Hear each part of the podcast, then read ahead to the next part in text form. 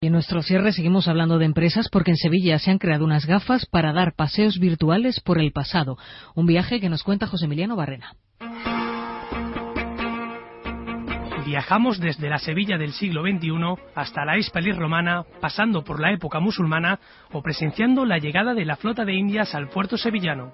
El director de la empresa, Jorge Robles, explica en qué consiste esta nueva manera de hacer turismo. Una imagen vale más que mil palabras y aquí en este proyecto tener la, la oportunidad de vivirlo en primera persona y de ver eh, no solamente arquitectónicamente cómo era ese lugar, sino llenar, llenarlo de, de, vida y de ambiente que se podía dar en, en, en, el pasado. ¿no? Un personaje en tres dimensiones nos acompaña por esta aventura explicando cómo vivían nuestros antepasados. Robles nos cuenta cómo surgió la idea. La idea surgió por cómo poder conocer el pasado mientras visitamos una ciudad. Ese, ese fue un poco el, el, el leitmotiv y el origen del proyecto. Y de ahí indagamos todo un poco Imaginemos por un momento el turismo del siglo XXI.